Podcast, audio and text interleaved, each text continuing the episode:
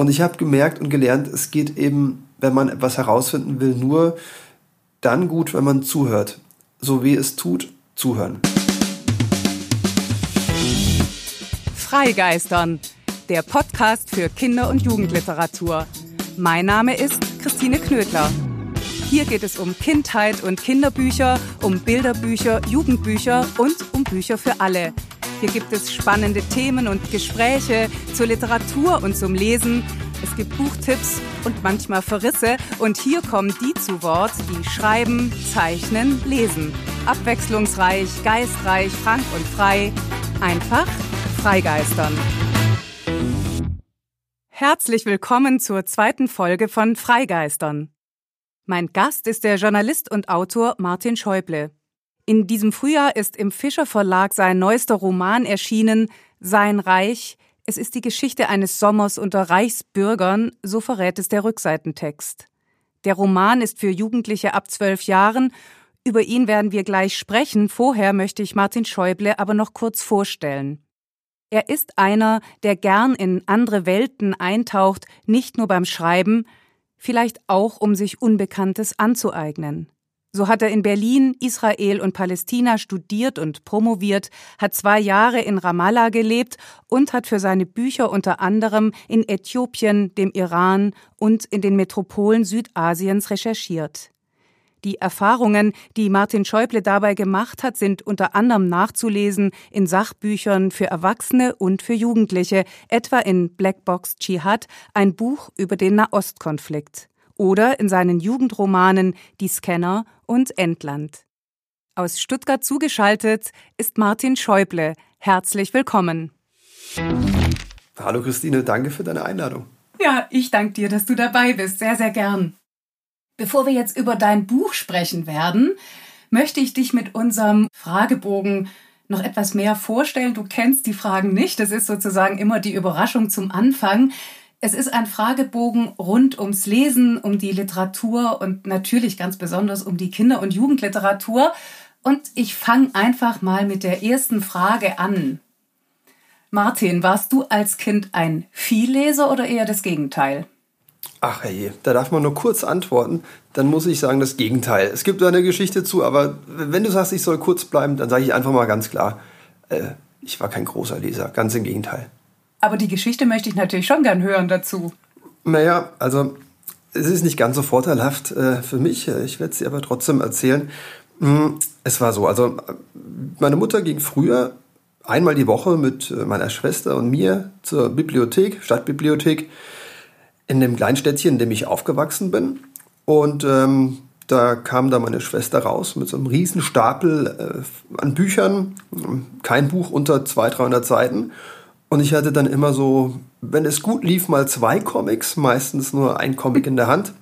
Ich glaube, das war ganz oft Lucky Luke oder Tim und Struppi. Und ähm, nach der Woche haben wir die Bücher abgegeben. Das heißt, meine Schwester gab alles ab und ich hatte dann meistens noch das Problem, dass ich meinen Comic verlängern musste, weil ich es nicht ganz geschafft habe. Und das war genau mein Leseverhalten. Also Comics mit Mühe und Not. Ähm, alles andere kam wirklich viel, viel, viel später. Wann hat sich das denn geändert?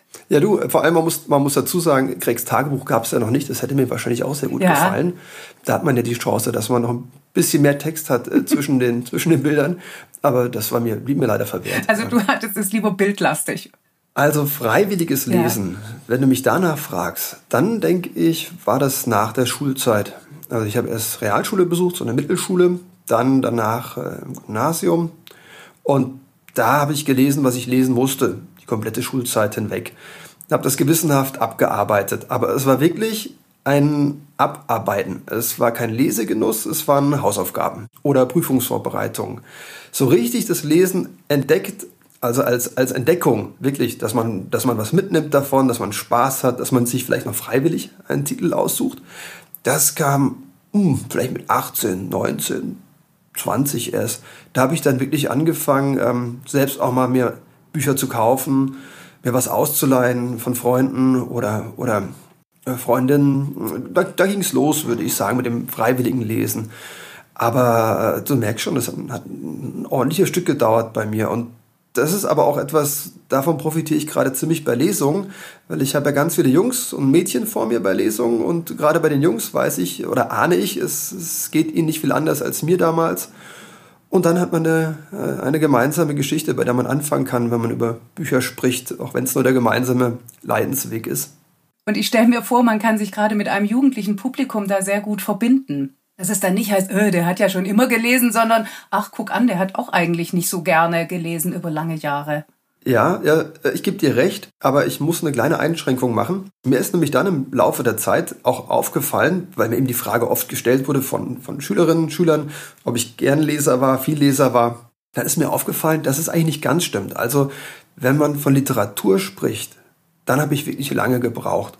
Was ich aber ziemlich früh schon sehr gerne, wirklich freiwillig las, das waren Zeitungen. Also wir hatten halt die, Regionalzeitung abonniert. Das hat mich total fasziniert, so der Blick in die Welt. Ähm, das, das hat mich wirklich äh, begeistert. Also das war da, nicht Literatur, sondern journalistische Texte. Ich habe ja dann für eine kleine Lokalzeitung auch angefangen zu schreiben, um mein Taschengeld aufzubessern. Das waren Texte, mit denen konnte ich mich sehr gut anfreunden und und da, glaube ich, habe ich dann auch wirklich das freiwillige Lesen gehabt. Aber es war eben nicht Literatur. Es waren dann die Reportagen, Bildreportagen natürlich mit dabei. Bilder, Fotos habe ich dann auch sehr gerne gemacht. Das war das, was mich da fasziniert hat. Und trotzdem sind es natürlich Geschichten. Zwar dann von mhm. realen Personen, ja. aber die Fragen, die man sich ja vielleicht auch bei Literatur stellen kann, was hat das mit mir selber zu tun? Warum interessiere ich mich gerade für bestimmte Themen? Das kann ja über so ein Lesen natürlich genauso funktionieren. Hast du denn heute ein aktuelles Lieblingsbuch? Ich lese da sehr viel parallel. Nicht nur das, was jetzt mögliche Leserinnen und Leser meiner Bücher lesen wollen, sondern auch das, was mich einfach privat interessiert oder was meine Jungs wollen. Und meistens sind diese drei Dinge immer total unterschiedlich was ja auch mitten reinführt in die Jugendliteratur. Da ist das Phänomen ja das gleiche. Mhm. Du schreibst für Jugendliche, bist, Jugendliche bist selbst natürlich ein erwachsener Mensch. Du musst dich immer wieder da hineinversetzen in diese bestimmte Perspektive und auch diesen sehr speziellen Lebensabschnitt. Wir werden da sicher später noch drauf kommen. Ich stelle mir das tatsächlich sehr spannend vor.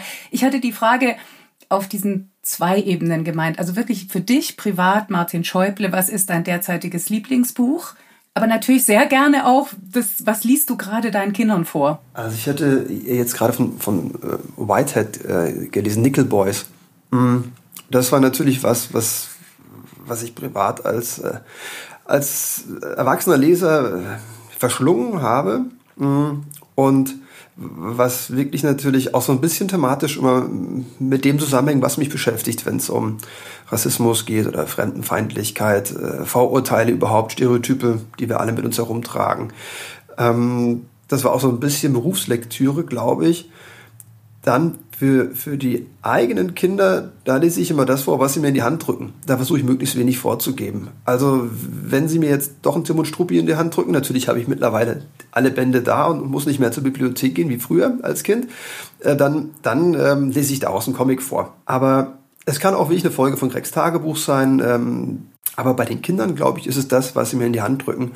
Bei uns stehen natürlich viele Bücher rum und dann lasse ich mich überraschen, was da gerade angeschleppt wird.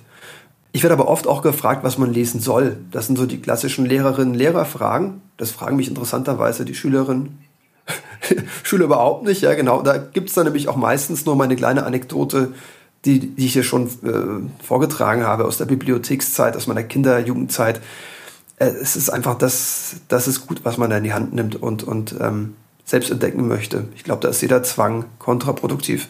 Das glaube ich auch. Und, und je mehr du, also wenn, dann ist es ja auch die Bandbreite, dieses vieles Lesen, das, was man vielleicht aus Erwachsenensicht dann eher nicht so geglückt findet, aber dieses Kinder und Jugendliche oder jeder Leser schärft ja sein eigenes Lesen im Vergleich und in der Abwägung und in der, wie finde ich denn das eine und das andere? Und wenn einem immer vorgesetzt wird, was man zu lesen hat, stelle ich mir das tatsächlich auch sehr kontraproduktiv vor. Wir beide, du und ich, sind aber tief genug in der Materie Kinder- und Jugendliteratur drin, dass wir wissen, es passiert sehr oft. Umso erstaunlicher, wenn dann doch auch immer wieder so eigenwillige und davon sehr freie Bücher äh, äh, entstehen. Mich freut es zumindest immer sehr. Jetzt möchte ich dir noch eine Frage stellen, nämlich, wenn du ein Buch über dich schreiben würdest, wie wäre der Titel? Hm. Der Sucher. Wow. Äh, fällt mir jetzt gerade ein. Tut mir leid. Ich weiß gar nicht, ob es das schon gibt. Dann, dann verzeih es mir. Aber Wie toll. Das ist aber eine tolle Antwort und aus der Pistole geschossen. Wie sie es für Lucky Luke-Leser gehört. Aber vielleicht ist es auch wiederum, ja, es liegt da so nah, weil der Journalist in mir, das bin ich nun mal auch bei allen Büchern immer, äh, ob es Roman ist oder, oder Sachliteratur, da, da, da, bin ich einfach der Journalist und der, der sucht nun mal nach irgendwas. Ähm, ich bin weniger der Finder, deswegen kam ich nicht auf den Finder, weil oft verläuft so eine Suche auch im Leeren oder sie führt gar nicht zu Ergebnissen oder wie jetzt auch bei Sein Reich, ähm, oder bei Blackbox Jihad, davon hast du ja vorher kurz erzählt, mhm. dann verläuft die Suche eben äh, so, dass man einfach nur noch mehr Fragen findet als Antworten. Deswegen bleiben wir beim Sucher. Super, super Titel. Würde ich gerne mal lesen. Das Buch, das, da, das du auch. über dich selber ich, schreibst. Ich werde es wahrscheinlich nicht schreiben. Ja, müssen wir dann zusammen machen vielleicht. Wunderbare Idee. Gibt es ein Buch, das du schon immer lesen wolltest, aber es bis heute nicht geschafft hast? Also es klingt jetzt ein bisschen wie, Werbung, aber vor mir liegt gerade ein Buch Young Rebels, 25 Jugendliche, die die Welt verändern. Ähm, ich will mich jetzt nicht bei dir einschleimen, verzeih mir das, Christine, aber ich habe mir das Buch ja endlich mal besorgt, weil ich es einfach mal lesen wollte. Das wird als nächstes gelesen. Und sogar, ich weiß gar nicht, ob du das ahnst, aber die, die Kleinen bei mir, die kleinen Jungs, die wollten, dass ich auch schon die eine oder andere Biografie vorlese. Wie toll. Weil das auch so schön illustriert ist. Das macht Lust zum, zum Lesen da bin ich in der Tat dran, immer was Neues zu suchen. Und das ist jetzt von dir neu erschienen. Das heißt, ähm, ich habe es halt einfach mir angeschaut, um mich ein bisschen auch vorzubereiten aufs Gespräch, ist klar. Aber das ist für mich wichtig, dass, dass man so auch dran bleibt und schaut, was, was wird gerade geschrieben, was machen Kolleginnen und Kollegen. Es gibt nichts Schlimmeres, als dann irgendwie bei einer Buchmesse zu merken, dass da schon 15 Vergleichstitel äh, da sind und da muss man sich dann durchboxen, was gar keinen Spaß macht. Oder es ist ja so schwer, auch äh, irgendwie zu ergründen, was, was in einem Jahr oder anderthalb Jahren oder zwei Jahren mal Thema sein könnte, mal interessieren könnte. Und, und deswegen kam ich zu dem Titel auch, weil es einfach was Neues ist, was ich gerne entdecken möchte.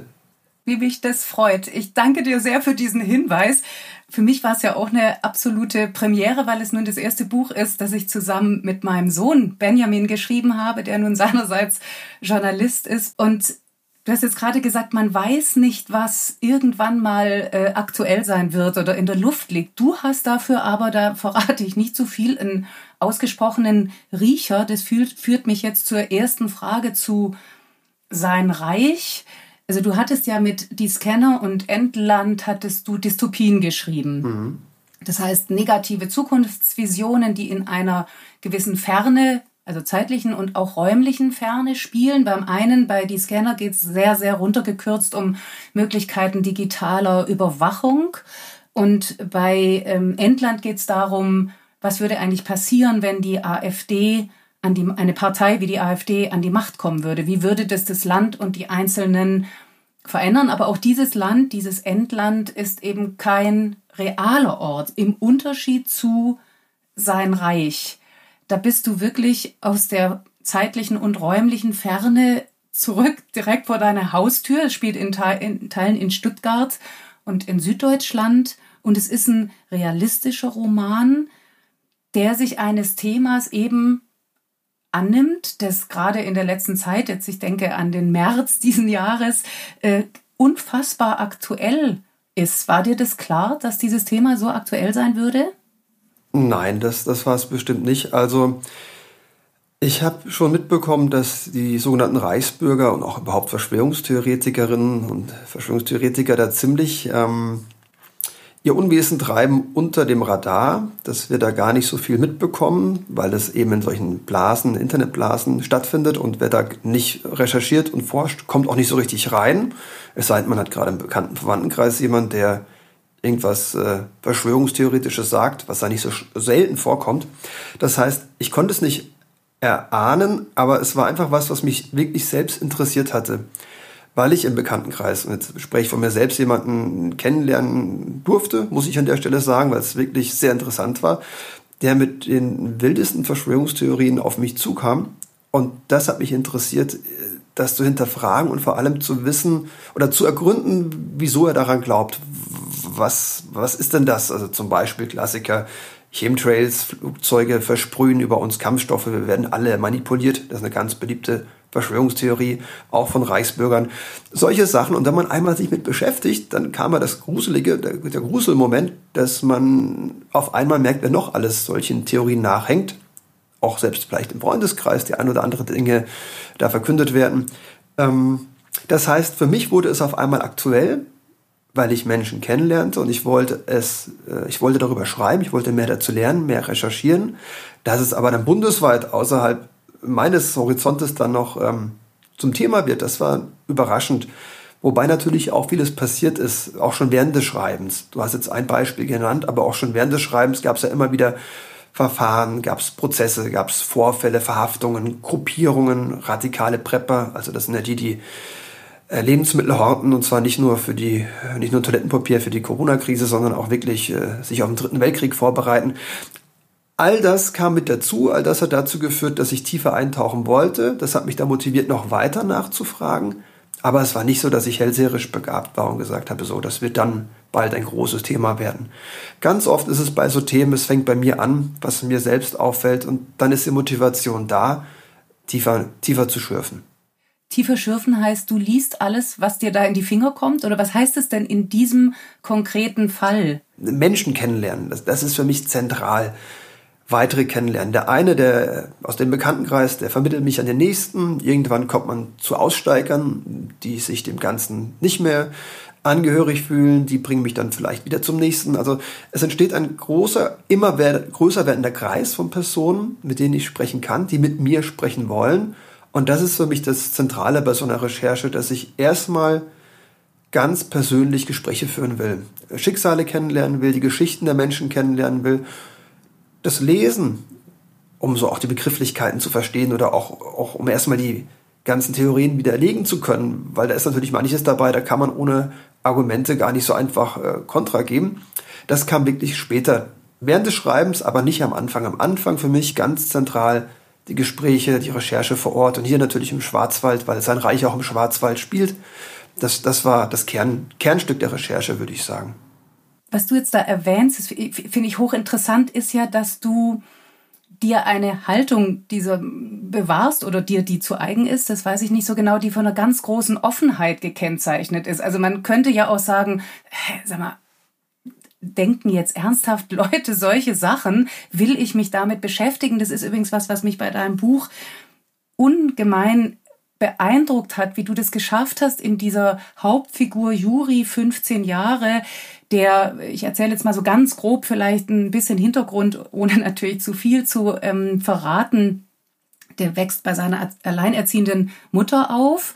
Seinen Vater kennt er nicht bis zu diesem Sommer eben, wo er zu ihm reist und dann plötzlich sich unter Reichsbürgern befindet. Und dieser Juri ist jemand, der unvoreingenommen, weil eben kenntnislos sich dieser ganzen Szenerie nähert. Also er kommt nicht zu früh an den Punkt, wo er sagt, die haben ja nicht mehr alle Tassen im Schrank, sondern der ist überrascht und schaut sich das an. Hat er da so ein bisschen deine, hast du ihm deine Haltung da auf den Leib geschrieben?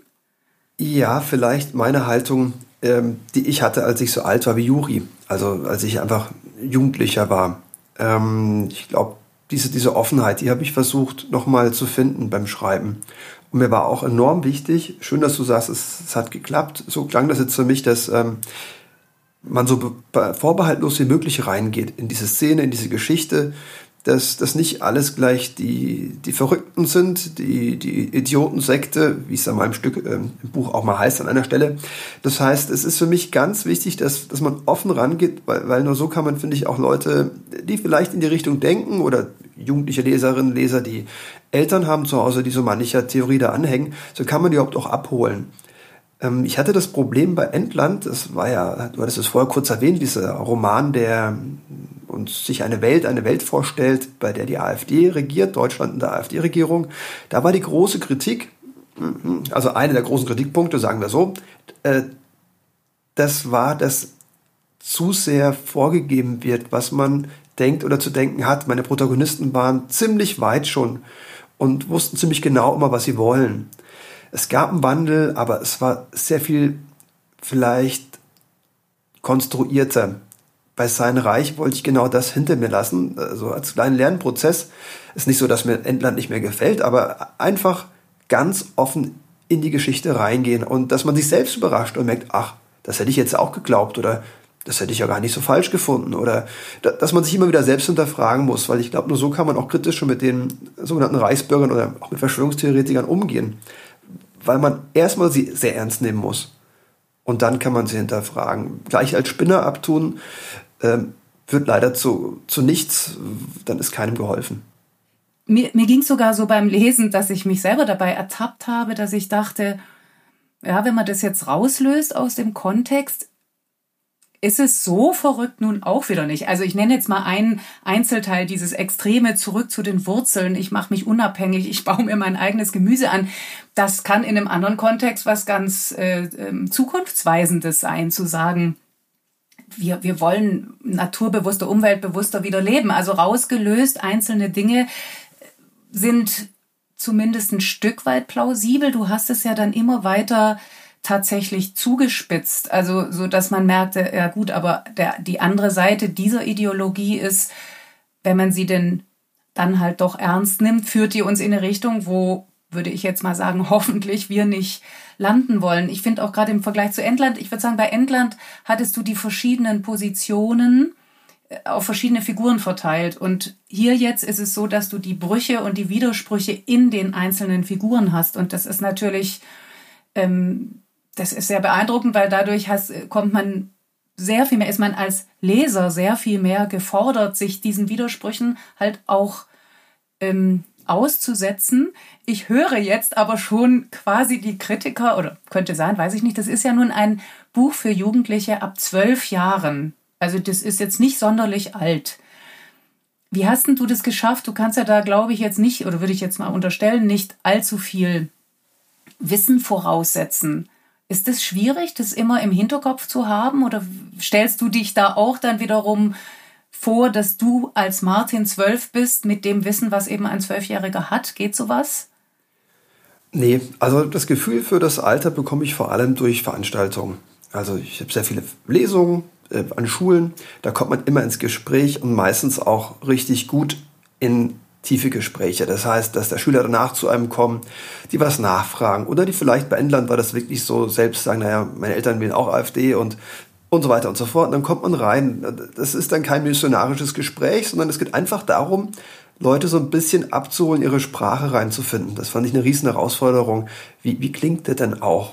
Wie, wie ist es authentisch? Und es soll ja nicht so klingen, wie ich mir das vorstelle, sondern wie er wirklich klingen könnte. Also, wie ist er denn? Und wie denkt er denn? Und diese Gespräche mit den Zuhörerinnen und Zuhörern, die haben mir da enorm geholfen. Auch solche Schulsituationen zu beobachten. Ich mache viel Schreibworkshops, da kommt man auch noch viel mehr natürlich an die Schülerinnen und Schüler und, verbringt auch mal einen ganzen Tag oder mal drei, vier Tage oder jetzt bei einem Projekt ein ganzes Schuljahr mit denen und ich glaube, so mancher, der da auftaucht im Text, so mancher junger Protagonist, der ist auch durchaus schon mal da gewesen in meinem Leben. Den habe ich schon mal erlebt, vielleicht im Klassenzimmer sitzend. Das ist eher das, wo ich, wo ich mir den, den Ton und vielleicht auch so ein bisschen das Denken rausnehme. Mir war ganz wichtig, dass Juri sehr aufgeweckt ist und immer Kontra gibt. Äh, das macht er dann auch wirklich. Äh, du erinnerst dich vielleicht an diese Stelle mit den Verschwörungstheorien und den Flugzeugen. Das hatte ich ja vorher kurz gesagt. Also Chemtrails, Flugzeuge fliegen über uns und so weiter und so fort. Die verbreiten die Kampfstoffe, sind keine Passagierflugzeuge. Dann holt er ja gleich sein Smartphone raus und zeigt seinem Vater, dass es gar nicht stimmt. Auf Flyradar kann man doch sehen, dass da oben ist das und das Flugzeug mit denen den Passagieren, das fliegt da und dahin. Und so kommen die weiter ins Gespräch. Und das war mir wichtig, dass der Juri natürlich es auch bricht, aber auf eine Art und Weise, wie es wahrscheinlich Jugendliche gewohnt sind, zu argumentieren oder auch ähm, dagegen zu halten. Ja, dieser Juri ist eine ganz besondere Figur tatsächlich. Mir ist dieses, dass er so aufgeweckt ist oder ähm, sein Blick auf die Welt, den, den merkt man ja schon ganz früh. Also ich fand, ein, er, er schaut sehr genau alles an, was er um sich sieht. Und er kommentiert es sehr lustig. Also in einer der ersten Szenen in der Schule, ich kriege es jetzt nicht mehr ganz genau hin, aber ich glaube sinngemäß, er soll irgendwas aufs Whiteboard schreiben und dann sagt er, sein Lehrer würde das Weißtafel oder so ähnlich nennen. Ja, ja, ja, genau. Erinnerst du dich ganz am Anfang? Sowas finde ich natürlich wahnsinnig köstlich. Oder auch, als er dann in dem Dorf ankommt, er fährt ja dann zu seinem Vater und dann sagt er da so, hier ist es so leer gefegt, niemand ist unterwegs. Ich frage mich, warum braucht es hier eigentlich Gehwege? Hier geht sowieso niemand herum. das ist mit so wenigen Worten wird da jemand charakterisiert, der was ich übrigens auch interessant finde, ein für mich sowas von einem von einer ungewöhnlichen Jungsfigur hat. Und das ist ja in diesem Roman auch so geglückt und so spannend, wie ich finde, dass der sich ja auf wirklich ganz vielen Ebenen lesen lässt. Also es gibt diese hochpolitische aktuelle Dimension der Reichsbürger. Es ist genauso ein Roman übers Erwachsenwerden. Es geht um die Liebe, es geht um Familie, es geht um ein soziales Gefälle, also um subjektiv erlebte Ungerechtigkeit geht es natürlich auch, aber auch um dieses objektive Gefälle in diesem Land zwischen Arm und Reich. All das wird thematisiert, kann man hineinlesen. Es geht um Männlichkeit. Was äh, kehren wir jetzt zurück zu Bildern, wo Frauen, äh, weiß ich nicht, äh, kochen, putzen und Männer jagen und sammeln, wie es ja nun dann der Juri kennenlernt durchaus in diesem Dorf bei den Reichsbürgern, wo er landet. Warst du eigentlich auch an so einem Ort wirklich? Also bist du zu Reichsbürgern? Kann man da einfach rein, hin? Ich weiß es nicht. Mm, äh, ich habe Reichsbürger kennengelernt und war auch bei denen zu Hause. Äh, dann auch Aussteiger aus der Szene, in dem Fall eine Aussteigerin, die ihren Mann verlassen hat und darüber berichtet. Das heißt, ähm, es waren so, so Beispiele ähm, und das Ganze bleibt auch beispielhaft. Vielleicht das ist an der Stelle wichtig für mich zu sagen bin nicht Experte für die Szene und ich habe auch nicht jahrelang recherchiert, sondern ich habe einige kennengelernt, die dafür sehr dicht, sehr nah, sehr persönlich, die mir ihre Nummernschilder aus dem Keller geholt haben, mit der Reichskriegsflagge drauf und ähm, Deutsches Reich drauf, die sie selbst angefertigt haben, die mir dann ihre Filme zeigen, die sie selbst auch verbreiten, in denen sie Dinge sagen, in die sie glauben, die auch mit mir dann kleine Touren unternehmen, zum Beispiel im benachbarten Wald, um mir Dinge zu zeigen, es gibt nicht diesen, diesen, ach, jetzt will ich nicht spoilern. Ich sag mal so, das, was im, vielleicht hast du es gerade schon getan, auf jeden Fall das, was im Wald auftaucht, taucht nicht in Wirklichkeit im Wald auf. Wir sollen ja spannend bleiben. Ähm, das heißt, die Gespräche sind authentisch und viele Zitate sind authentisch. Die wurden mir genau so gesagt. Das sind echte Reichsbürger-Zitate. Aber nochmal, es sind einige. Es sind keine Dutzende, es, sind, es ist keine jahrelange Recherche. Ich habe mich einige Wochen und Monate mit Menschen getroffen und, und das ist für mich einfach ein, ein Ausschnitt. Und es ist so schwer, diese Szene auch richtig zu beschreiben, umfassend zu beschreiben, weil sie halt auch ganz schwer zu fassen ist. Es gibt ja dann Rechtsesoteriker, es gibt irgendwelche Reichsbürger, die mit, mit Heilungsverfahren, alternativen Heilungsverfahren Impfungen ablehnen, die dann wiederum andere Impfgegner ansprechen mit ihren Theorien und sagen, ja, das war ja immer schon so, diese Kritik. Das heißt, es ist ein fließender Übergang und wahrscheinlich mit jedem Gespräch, was ich führen würde, hätte ich einen eigenen Vater von Juri gefunden, der ja der Szene angehört. Aber äh, die Personen im Buch sind mehr oder weniger authentische Figuren. Das heißt, die erwachsenen Reichsbürger. So oder so ähnlich habe ich sie kennengelernt und so oder so ähnlich sprechen sie auch. Und es ist dabei wirklich beeindruckend, dass du sie darstellst, dass du sie beschreibst, dass du sie auch zu Wort kommen lässt, aber dass du dich sehr zurückhältst mit Wertungen, was wiederum dazu führt, dass man als Leser das sozusagen sich wirklich denkend, nachvollziehend darauf einlassen muss. Jetzt ist ja gerade ähm, 75, also die Zeit jetzt gerade aktuell 75 Jahre, zu Jahresbeginn 75 Jahre ähm, Tod von Anne Frank, 75 Jahre Befreiung des KZs Auschwitz, 75 Jahre Ende des Zweiten Weltkriegs. Wenn man das jetzt vor einer solchen, vor einen solchen Hintergrund stellt, dein Roman Sein Reich, wie hast du es geschafft, dass du Menschen, die ja durchaus auch wirklich rassistische Theorien, Glauben und Glaubenssätze, denen sie anhängt, dass du denen weitgehend neutral gegenüber bleiben kannst. Wie geht es? Ja, das werde ich ziemlich oft gefragt, von, auch von Schülerinnen und Schülern, wenn, wenn es um die Recherche geht, äh, weil ich ja ganz oft mit Radikalen mhm. zusammen bin. Also Gespräche finden statt mit äh, Dschihadistinnen, Dschihadisten, Palästina, du hast vor Ramallah erwähnt bei der Vorstellung, da habe ich ja gelebt in meiner Familie. Wir haben da auch, oder ich habe da auch während meinen Recherchen natürlich so manches erlebt, äh, was ungemütlich war. Viele fundamentalistische oder sagen wir Anhänger von, von, von fundamentalistischen Theorien kennengelernt, ähm, Kämpfer, dann aber auch vor, vor noch viel längerer Zeit war ich ja in Sachsen, habe ich gelebt. Damals gab es noch die Skinhead Sächsische Schweiz, SSS, inzwischen verboten. Habe da mit NPD-Mitgliedern, die damals auch noch sehr aktiv waren, dort gesprochen. Das heißt, es, es ist immer da gewesen, seitdem ich als erwachsener Journalist recherchiere, dass mich diese Fundamentalisten oder auch diese, diese Anhänger von sehr radikalen Theorien unheimlich interessieren. Und ich habe gemerkt und gelernt, es geht eben wenn man etwas herausfinden will, nur dann gut, wenn man zuhört. So wie es tut, zuhören. Ich diskutiere da nicht, ich gebe da keine Antworten, ich will da nicht gegenhalten, ich will in die Biografien wirklich eintauchen und so weh es tut, und es tut manchmal wirklich weh, gerade jetzt äh, bei Sein Reich wurde mir mehr als einmal der Holocaust geleugnet mit äh, unglaublichen äh, Theorien und, und angeblichen echten Fakten. Es tut weh, da zuzuhören, einfach nur nicht mehr zu machen, als mitzuschreiben oder den Rekorder zu drücken. Aber das muss sein. Das finde ich, das, sonst ist die Recherche vorbei. Wenn ich dann mich da schon reinbringe und meine Haltung dazu reinbringe, dann, dann habe ich als, als Journalist, glaube ich, an der Stelle, wenn ich mehr eintauchen will, verloren.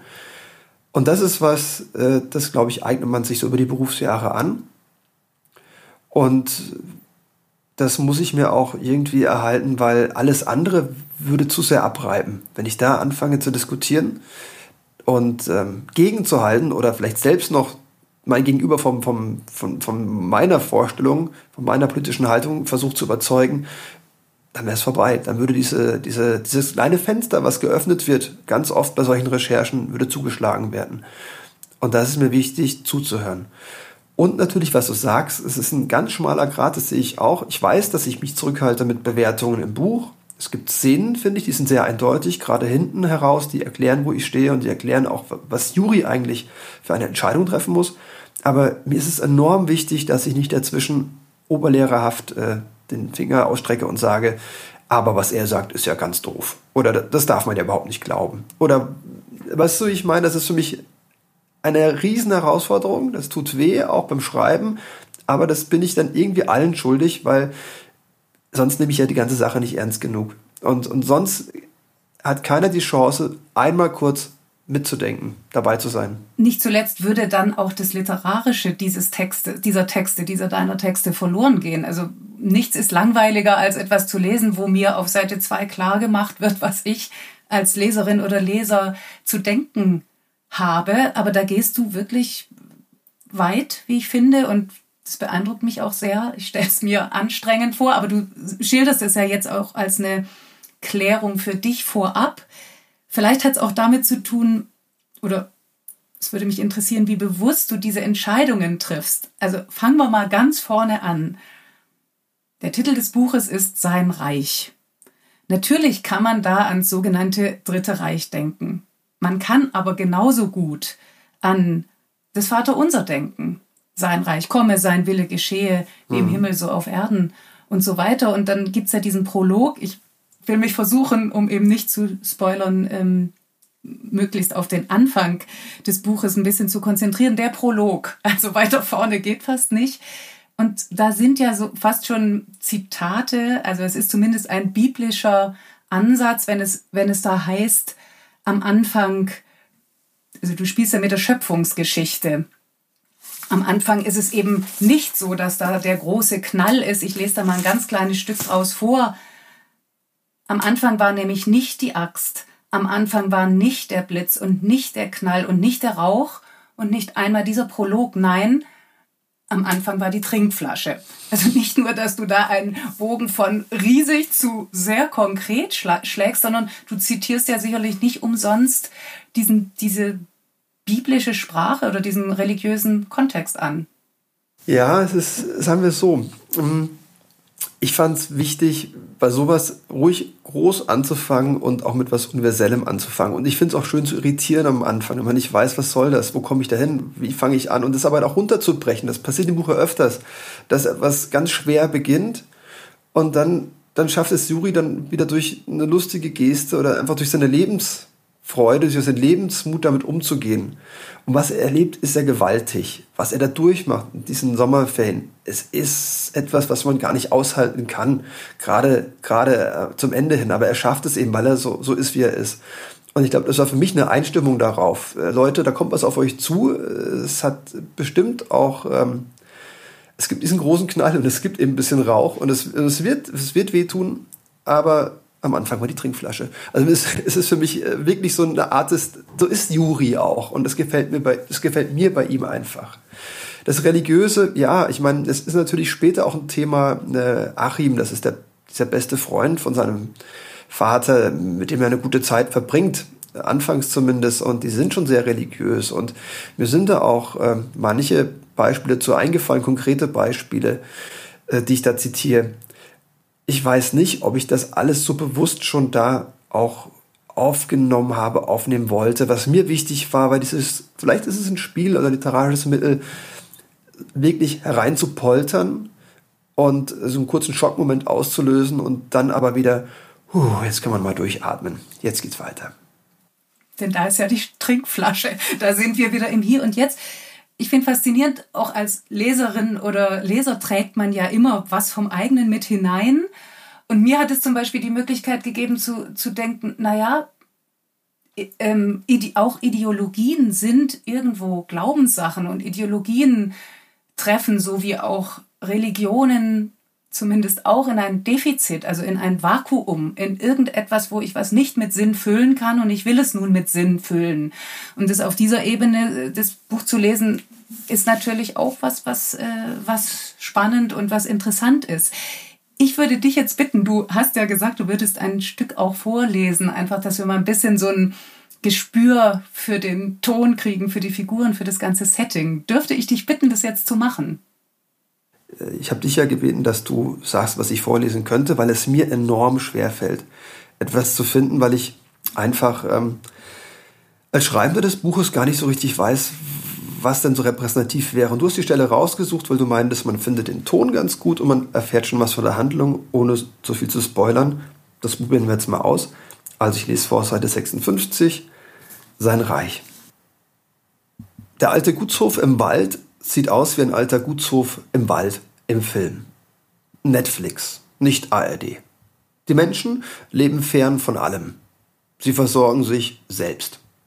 Weil Aldi ist einfach zu weit weg. Und was hier draußen geschieht, erfährt keiner. In der Kellerküche wird heimlich Crystal Meth gekocht, in riesigen Töpfen. Am Kochlöffel weiße Chunky-Gesichter, verpickelt und krank und süchtig. So muss es hier bei Achim sein. Und da steht Achim in braunen Lederhosen und einem rot-weiß karierten Hemd. Also in echt. Er arbeitet auf dem Hof und guckt zu uns ins Auto. In der Hand hält er eine Axt. Neben einem kniehohen Baumstamm liegen Holzscheite. Papa steigt zuerst aus. Ich kümmere mich um die Gangschaltung, um das Licht und um die Handbremse, verstelle den Rückspiegel und rüttle wieder am Gang. Und ich hoffe vor allem, der Rest der Familie kommt endlich raus. Also solange ich am Steuer sitze. Und die denken dann, Juri fährt den SUV Skoda. Nicht schlecht. Es kommt aber keiner und ich steige enttäuscht aus. Hab schon gedacht, Karl sitzt am Steuer, sagt Achim. So besoffen, wie ihr angetrudelt seid? Mein Vater reicht Achim die Hand. War sein erstes Mal. Achim schaut mich mit einem traurigen Blick an und nickt in Zeitlupe. Hat er Mitleid oder was? Ich meine, macht im Schwarzwald mit vier jeder den Führerschein? Zwei Mädchen kommen raus vielleicht 13 oder so, mit kurzen gelben Kleidern. Die Zwillinge. Logisch. Und da bin ich jetzt echt kaputt. Die sind bildhübsch. Ich habe ja keine Waldhexen erwartet, aber zwei so süße Mädchen. Nee, echt nicht. Sie kichern und verschwinden wieder im Haus. Hanna, ruft Achim. Kurt, Heinrich. Was mit den Zwillingen? Haben die keinen Namen? Ich habe doch nur zurückgelächelt. Ich bin in der Küche, kommt bitte, singt eine helle und weiche Stimme. Sie klingt nicht nach Drogenlabor, Crystal Meth und Chunky Gesicht, eher so nach Vollkornspätzle. Achim reibt sich die Hände in einer Schüssel mit Wasser sauber, Schon gegessen? Suppe bei Karl, antwortet Papa. Ich sehe den riesigen Mount Maultaschen noch vor mir. Da geht nichts mehr rein heute. Achim verzieht das Gesicht. Suppe? Er klopft mir auf die Schulter. Das war deine Vorspeise. Kommt rein. Warte mal. Papa holt die zwei Kennzeichen aus dem Kofferraum. Er überreicht sie Achim. Das passt, oder? Achim reibt sich über den Fünf-Tage-Bart. Gerade rechtzeitig. Wunderbar. Äh, ich habe auch die Stelle ja zum ersten Mal vorgelesen. Ich habe zum ersten Mal aus sein Reich vorgelesen, gerade weil ja alles äh, abgesagt wurde, krisenbedingt, virenbedingt und äh, bin froh, dass ich jetzt endlich mal was vorlesen durfte. Dankeschön, Christine. Ich danke dir. Das ist ein, ein Genuss, dir zuzuhören. Wir hatten ja vorher davon gesprochen, dass du gesagt hast, äh, einfach nur zu sagen, ähm, das sind alles Spinner, damit greift man natürlich viel zu kurz. Du hast den wunderbaren Satz gesagt, jede Ideologie hat ihre Verlockung. Was ist denn die Verlockung dieser Reichsbürgerideologie? Tja, was ist die Verlockung? Ich glaube, zum einen, wie immer, sind es sehr einfache Antworten auf hochkomplexe Themen. Das ist so der Klassiker. Also ich meine, man versteht vieles nicht. Es ist doch alles sehr kompliziert in unserer Welt. Und da wird es dann auf einmal sehr einfach. Wissenschaft ist sowieso immer ganz kompliziert und dann kann man es sich noch einfacher machen. Es ist bestimmt einmal die Sehnsucht nach einer gewissen Einfachheit, vielleicht auch so eine Verklärung der Vergangenheit, wenn es darum geht, so zu leben wie früher. Dann lebt man niemals so wie früher. Man lebt eben so, wie man das simulieren könnte. Man nimmt ja alle möglichen Hilfsmittel, um Selbstversorger zu sein. Und, und die hatte man früher garantiert nicht. Das heißt, nur als Beispiel, Selbstversorger, weil du es vorher auch erwähnt hast, ähm, ganz vieles, was da auch an Verschwörungstheorien drinsteckt. Es ist immer dieses, es klingt so erstmal verlockend. Es wäre doch so einfach, dann wüsste man endlich mal, wer böse und wer gut ist. Und, aber so ist es eben nicht. Es bestimmt eine Sehnsucht nach dieser Einfachheit, so eine Rückwärtigkeit, die da mit dabei ist. Äh, vielleicht auch ist es noch eine gewisse Offenheit, wenn es darum geht, autoritär zu sein oder eine autoritäre Stimme zu haben. Also dieses ständige Diskutieren, was wir in der Demokratie haben, äh, was sie auszeichnet, dass jeder was auch sagen darf und anzuhören ist, äh, das ist halt verhasst. Äh, klare Ansagen, klare Worte. Einer muss entscheiden und der wird schon wissen, was, was, was richtig ist. Ich glaube, das sind alles so kleine, kleine Punkte. Da könnte man jetzt eine eigene Sendung draus machen, ein eigenes Gespräch draus bauen. Aber das sind bestimmt erste, erste Elemente, die, die neugierig machen. Und natürlich muss ich dazu sagen, es ist nichts Neues, was ich da sage. Es ist halt das, was mir bei Blackbox Dschihad auch schon aufgefallen ist. Da ging es um die Dschihadisten und äh, konkret zwei islamistische Gotteskrieger und ihre Anschlagsplanung. Und da war es für mich genauso entscheidend und wichtig zu erkennen, dass, dass diese Sehnsucht nach der klaren Ansage nach autoritären Strukturen da war und dass es für sie enorm, enorm wichtig war. Und das sind Parallelen, ob es der Dschihadist ist oder der, der Reichsbürger, ähm, die mir dann eher Angst machen und die dann auch eher zeigen, wie, wie wahllos man in eine Szene rutscht. Also ich glaube, es ist nicht eine bewusste Entscheidung, sondern wo hält man sich gerade auf? Wer ist denn jetzt der beste Freund von, von, von, von Juris Papa? Es ist halt der Achim und er hat halt seine eigenen Gedanken zur Welt. Und wenn man da lebt, dann eignet man sich die auch eher an. Es gab jetzt keine, keine Blackbox-Dschihad-Welt. Ähm, verzeihen, wenn ich da so allgemein bin, aber ich glaube, das ist mir einfach wichtig, immer wieder festzustellen bei den, bei den Recherchen, wie ähnlich sich diese Leute sind. Diese Reichsbürger, die Dschihadisten, die Rechtsextremisten. Das, das sind die Übergänge fließend. Entscheidend ist, wer an welchem Punkt in Netzwerke tritt, in Bewegungen tritt, Kontakt hat, um dann auf einmal ideologisch aufgepumpt zu werden.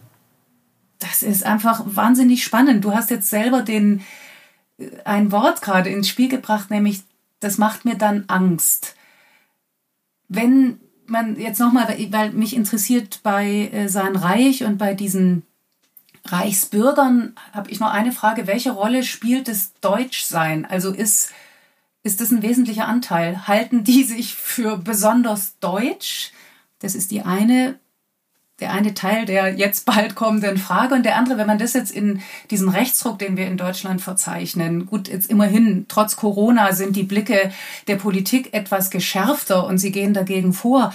Aber ist das was? Wie schätzt du da die Situation in unserem Land aktuell ein? Ist das beängstigend?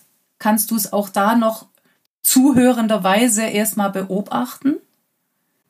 Also ich beobachte vor allem, dass Verschwörungstheorien zunehmen und äh, manche auch Dinge sagen, bei denen sie gar nicht so richtig wissen, wo die ihren Ursprung her haben. Gerade wenn es um diese um Corona geht, um Impfstoffe geht, wieder auf einmal jüdische Weltverschwörungen hochkochen, wie, wie dann irgendwelche Stiftungsinhaber, Gates Stiftung ist ein großes Thema, wie die auf einmal als, als Virenerschaffer da in, ins Spiel gebracht werden und dann erschrecke ich so, wer das alles von sich gibt. Und ähm, in dem Fall kann Faktencheck sehr viel bringen im Gespräch. Da kenne ich mich mittlerweile gut aus und da kann man kontern. Problem ist nur, wir reden hier mit Mitgliedern einer Religion, so möchte ich es einfach mal nennen an der Stelle.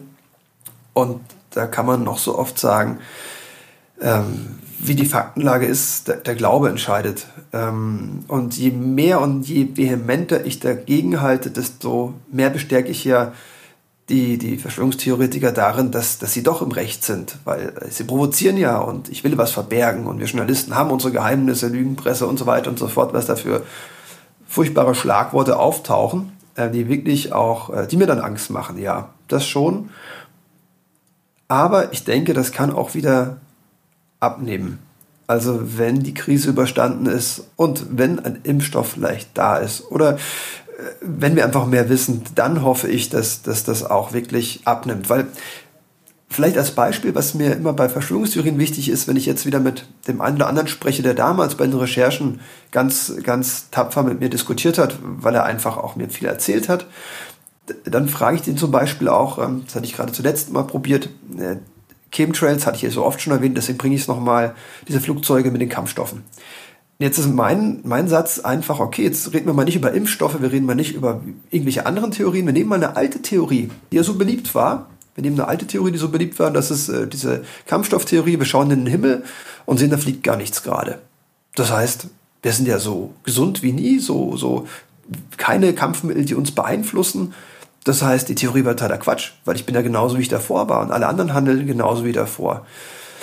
Das Problem ist, wenn ich jetzt die aktuelle Situation nehme, in den Himmel zeige und sage, schau hoch, keine Flugzeuge, keine Kampfstoffe, war totaler Quatsch, weil alles ist wie vorher, dann kommt eben die nächste Theorie, die Impfstofftheorie. Und die ist dann noch gruseliger, noch dümmer, noch schlimmer.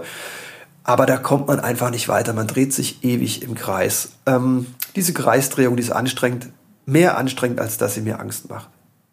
Das glaube ich sofort. Ich finde es hochinteressant, dass man Corona sozusagen auch vor diesem Hintergrund sehen kann.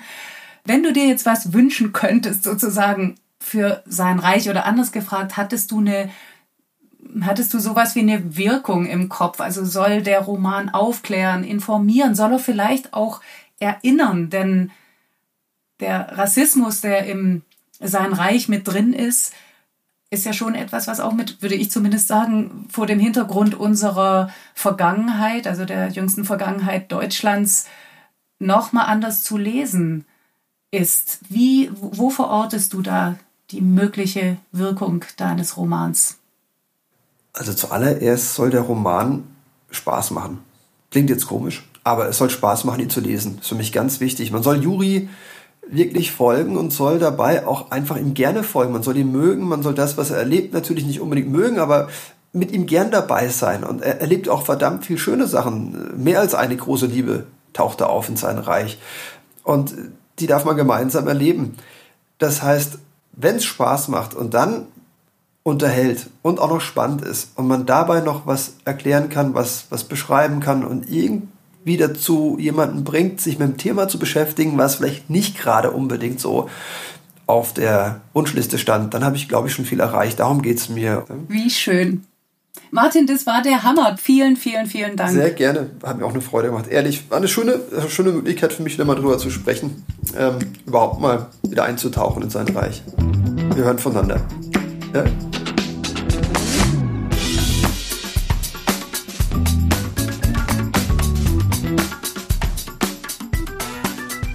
Und hier geht's weiter mit den Freigeistern Buchtipps. Sozusagen als Gegengift zu sein Reich habe ich das neue Bilderbuch des Kieler Künstlers Jens Rasmus ausgesucht, denn darin geht es unter anderem um eine große Befreiung. Es heißt Juhu Letzter, die neue Olympiade der Tiere, ist im Nilpferd Verlag erschienen und für Kinder ab fünf Jahren. Bilderbücher sollen kindgerecht sein, was auch immer das heißen mag, niedlich und bloß nicht kompliziert. Bilderbücher sollen den Geschmack von möglichst vielen treffen, sie sollen den Erwachsenen gefallen und Kinder nicht erschrecken. Wenn man sich an diese Vorgaben hält, kommt oft braves Mittelmaß raus oder Kitsch oder Unerhebliches. Dass es auch ganz anders geht, beweist Jens Rasmus mit seinem neuesten Bilderbuch. Eine der ersten Szenen geht so. In der letzten Reihe saß der Elefant. Er hatte sich ganz nach oben gesetzt, damit er niemandem die Sicht versperrte. Doch eigentlich wäre das nicht nötig gewesen, denn bei einer Tierolympiade schaute sowieso niemand richtig zu. Es waren jedes Mal dieselben Tiere, die gewannen. Jens Rasmus braucht nur wenige Zeilen, um ziemlich viel klarzumachen. Erstens, die alte Olympiade ist stinklangweilig. Zweitens, Elefanten, die sogenannten Dickhäuter, können überaus höflich und rücksichtsvoll sein, und das ist drittens etwas überaus Schönes. Trotzdem nützt nichts, es passiert, was passieren muss, beziehungsweise was eben in diesem großartigen Bilderbuch passiert. Der Elefant schläft ein, er rumpelt von der Tribüne, fegt Elch, Schwein, Esel, Hase und all die anderen mit in den Abgrund. Höchste Zeit also, dass sich etwas tut. Ausgerechnet die Kleinen, Zwergmaus, Regenwurm und Hamster, haben die zündende Idee, es sollen zukünftig immer die Tiere gewinnen, die verlieren. Hä? Und wer verliert? Ach, ihr werdet schon sehen, verkünden die Minis lapidar und das tun wir. Auf den Schwarz-Weiß-Skizzen genauso wie auf den opulenten, farbigen Bildern, die wechseln sich im Buch nämlich ab. Der abstürzende, sich überpurzelnde Elefant hintern in die Höhe wird dabei genauso bleiben wie die Schildkröte, die mit raushängender Zunge nach dem 100-Meter-Lauf völlig platt ist, ganz zu schweigen vom Boxkampf Hamster gegen Gorilla. Es gilt genauso für den Inhalt. Juhu, letzter lässt sich auf vielen verschiedenen Ebenen lesen. David gegen Goliath steckt drin, das höher, schneller, weiter, mehr unserer Zeit und was uns das alles eingebrockt hat. Es geht darum, bestehende Systeme zu hinterfragen und umzukrempeln. Die ersten werden die letzten sein und umgekehrt. Das ist überaus aktuell und sehr, sehr witzig. Vor allem aber ist Juhu letzter die neue Olympiade der Tiere eine in Wort und Bild großartig erzählte Geschichte. Weltrekord, Goldmedaille. Wir applaudieren. Damit komme ich zum Kinderbuchtipp, wobei ich ja finde, Hannah Arendt von Sophia Martinek ist ein Buch für die ganze Familie. Es gehört zu der Sachbilderbuchreihe Little People Big Dreams und die setzt seit Jahren Maßstäben seit fünf, um genau zu sein.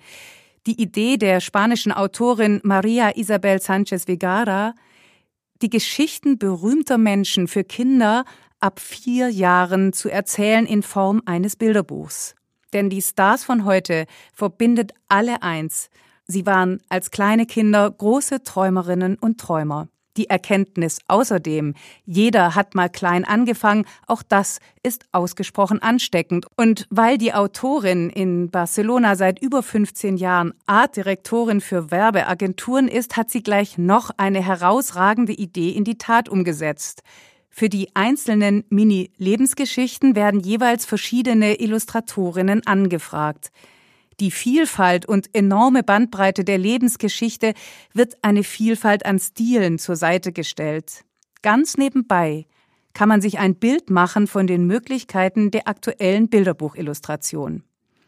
Bislang sind in der Reihe Little People Big Dreams bereits verewigt die Malerin Frida Kahlo, die Modedesignerinnen Vivian Westwood und Coco Chanel, die Jazzsängerin Ella Fitzgerald, der Choreograf Rudolf Nureyev, der Astrophysiker Stephen Hawking und viele mehr.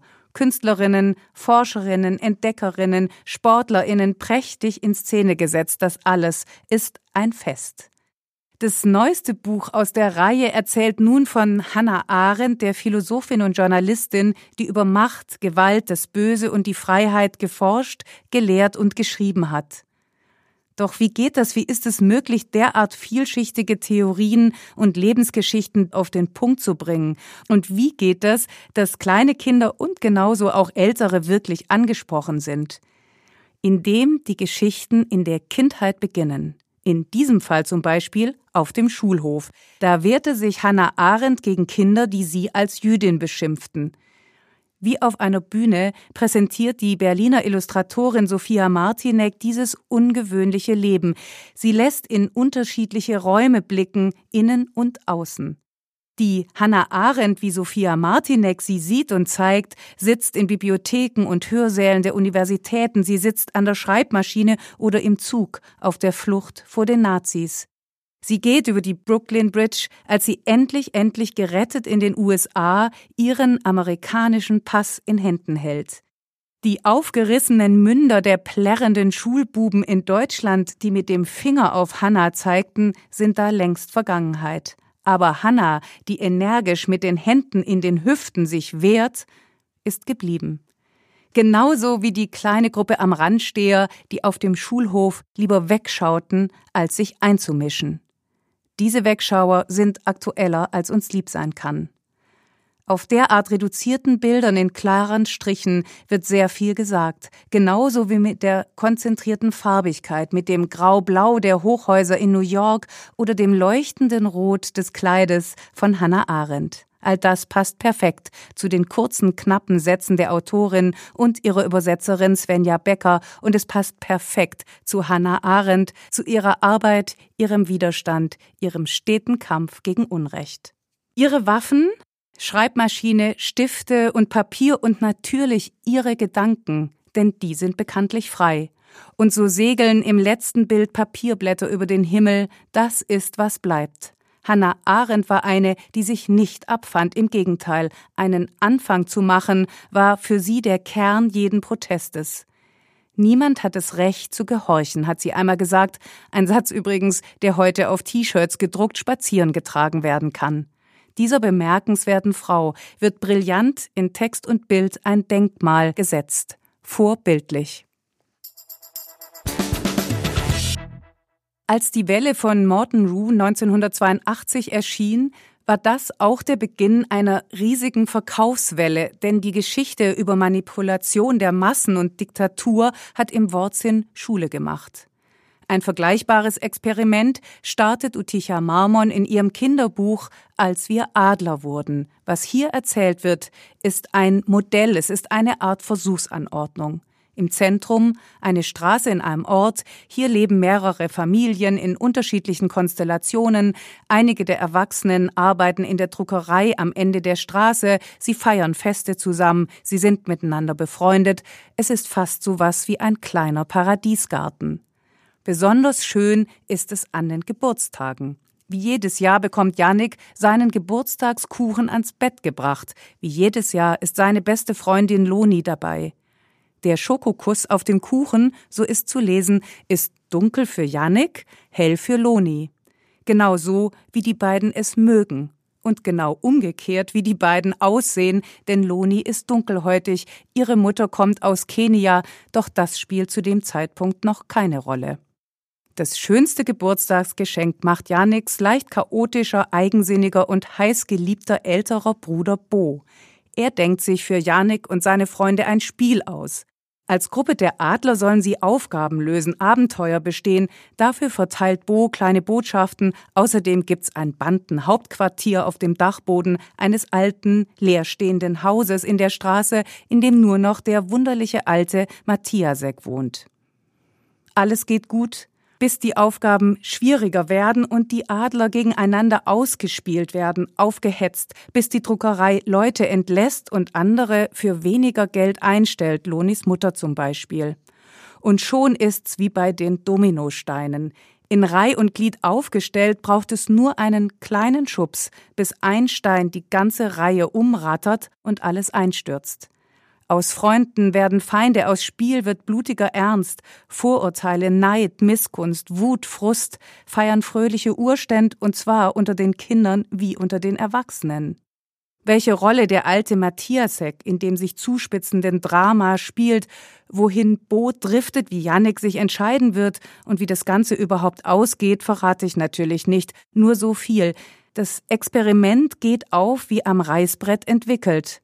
Und genau das ist es ja auch, eine Versuchsanordnung mit klarer Aussage, eine Art Parabel des Bösen, Gedankengut auf Stammtischniveau und Stereotype inbegriffen. Es ist ein Nachteil dieser ansonsten spannenden und aktuellen Geschichte. Der Adler ist ein überaus besetztes Tier. Er steht für nahezu absolute Freiheit. Er ist der König der Lüfte. Als Reichsadler ist er zugleich Metapher für Verfolgung und Vernichtung par excellence. Nun sorgen genau dieses Beispielhafte und Absichtsvolle dafür, dass die Geschichte, wie wir Adler wurden, vormacht, was sie doch zugleich völlig zu Recht anprangert. Komplexe Zusammenhänge werden vereinfacht und allzu sehr auf den Punkt hingeschrieben. Mehr Differenzierung und weniger Metaphorik hätten dem Buch gut getan, Dabei steht doch außer Frage, dass eine zweite Welle wie die von Morton Rue in diesen Zeiten besonders an der Zeit ist.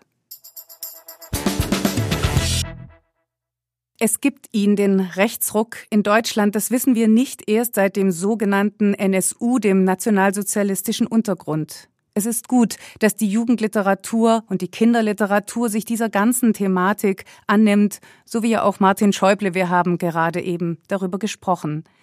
Wer noch weiterlesen will zum Thema Populismus, Rechtsruck, Radikalisierung, wie geht das? Wer mehr wissen will über die in dem Fall rechten Jugendszenen in Deutschland, dem sei Wir sind die Wahrheit von Andreas Götz empfohlen, im Dressler Verlag erschienen, für Leserinnen und Leser ab 14 Jahren. Im Zentrum der Geschichte die Zwillinge Noah und Lea. Er, Noah, wurde zusammengeschlagen und liegt im Koma, unansprechbar. Sie, Lea, möchte herausfinden, was mit ihrem Bruder passiert ist. Denn die rechte Szene macht sich das Verbrechen zu eigen. Noah, so heißt es, sei von Ausländern halb totgeschlagen worden. Ein unglaublicher Vorwurf mit eklatanten Folgen. Die Ausländerfeindlichkeit wird salonfähig und nimmt weiter zu. Die Rechten werden immer lauter. Sie legen Blumen am Ort des Verbrechens nieder, organisieren einen Gedenkmarsch, stilisieren Noah zum Helden ihrer Bewegung. Lea versteht es alles nicht. Ihr Bruder ein Rechter? Undenkbar. Doch Noah ist unerreichbar, jedenfalls im Moment, und vielleicht ist er das schon viel länger, als Lea geahnt hat. Irgendwann sind sich die beiden, die als Kinder unzertrennlich waren, unterwegs verloren gegangen. Wahrheitsfindung ist also das große Thema, dabei geht es um mehrere Wahrheiten, um eine persönliche, die von Lea, und um eine politische Wahrheit, und wer sich da wen zu eigen macht. Bei dem Versuch, Licht ins Dunkel zu bringen, helfen Lea Videos ihres Bruders, die der von sich aufgenommen hat. Sie zeigen einen jungen Mann, der immer mehr in die rechte Szene rutscht. Auch Lea nähert sich dem AD, dem Advocatus Diaboli, so nennt sich die Gruppe, die ihr Weltbild diskutiert, ihre Wahrheit finden will und dabei doch die Wirklichkeit manipuliert, nämlich so, wie sie sie haben will. Die sogenannten Ausländer sind dann die Wirtschaftsflüchtlinge, die Schmarotzer, die dem deutschen Staat faul auf der Tasche liegen, alles schon zigfach gehört. Und doch falsch, oder? Nein, sagt der AD, doch was sagen die Leserinnen und Leser, was sagt Lea? Sie kommt der Szene verdammt nah, sogar die Liebe spielt mit. Aber geht das? Kann man sich in den Feind, in ein deutsches Mannsbild in obligatorischer Korthose verlieben? Ja, kann man. Lea verliebt sich in Alexander, bis eine Flüchtlingsunterkunft angezündet wird, Deutschland wieder brennt und Lea zwischendurch vor Liebe blind doch genauer hinschauen muss. Es ist eine Art der Zuspitzung, die viel zeigt, doch sie hat auch ihren Preis. Manches im Roman von Andreas Götz ist allzu konstruiert. Die Videos zum Beispiel, die da zufällig auftauchen und in Noahs Kopf gucken lassen. Jugendbuchfans kennen das spätestens seit Tote Mädchen lügen nicht.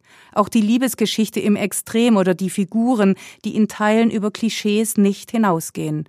Und doch gilt vor allem, wir sind die Wahrheit stellt genau diese Wahrheit in Frage. Das ist aktuell und spannend bis zur letzten Seite, nicht zuletzt durch die Frage, wer war es denn nun, wer hat Noah zusammengeschlagen und wird er je wieder aufwachen? Und dann ist ein Mensch nach dem Koma ein unbeschriebenes Blatt, alles gelöscht, alles auf Anfang. Es lohnt sich, es zu Ende zu lesen.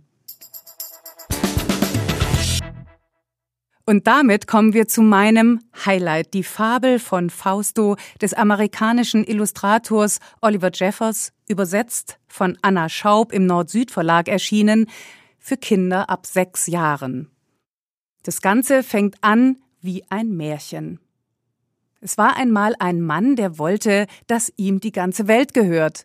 Er zieht durch diese Welt, er verleibt sich erst die Blume ein, dann das Schaf, dann probiert das beim Berg und schließlich landet er beim Meer. Blume, Schaf und sogar auch der Berg machen es ihm relativ leicht. Du gehörst mir, sagt der Mann, und sie geben ziemlich schnell nach und sagen, ja, okay, wir gehören dir, aber das Meer. Das Meer wird für Fausto tatsächlich zur Herausforderung, denn das Meer sagt, ja, wie willst du mich denn gewinnen? Wie willst du mich denn besitzen? Dann zeig doch mal. Und das ganze Programm, das Fausto immer auffährt, seine Wutanfälle, seine Drohungen, die verplätschern im Meer. Und wie das Ganze ausgeht, will ich natürlich wieder nicht verraten. Es hat eine ziemlich krasse Wendung, eine sehr kluge noch dazu, die zeigt, Fausto kann trampeln, so viel er will. Immer setzt er seinen Willen nicht durch. Und woher kommt es überhaupt, dass jemand sich ernsthaft anmaßt, er oder sie hätte zu bestimmen, wem die Welt gehört? Das ist natürlich hochaktuell. Und der Sprung von Fausto, der natürlich auch nicht umsonst Fausto heißt, zu uns allen, den Menschen, der ist sehr naheliegend, zum Teil erschreckend, manchmal auch erschreckend komisch. Und besonders gefallen hat mir, wie Oliver Jeffers das Ganze auch auf der Bildebene darstellt. Denn da sehen wir Fausto manchmal ganz allein auf einer weißen Seite, wie er eine Wutwolke über den Kopf kriegt und sich aufführt wie Rumpelstilzchen. Und wir sehen den Berg in stattlicher Höhe. Und wir sehen vor allen Dingen dann das Meer doppelseitig blau, gelassen. Das Meer ist das Meer. Daran wird sich nichts ändern.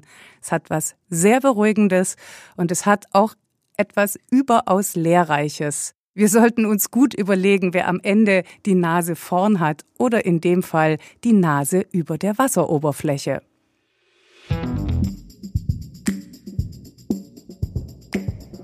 Das war's für heute. Und übrigens, alle Informationen zu den Büchern, über die wir gesprochen haben, findet ihr auf unserer Webseite. Danke fürs Zuhören und bis zum nächsten Mal.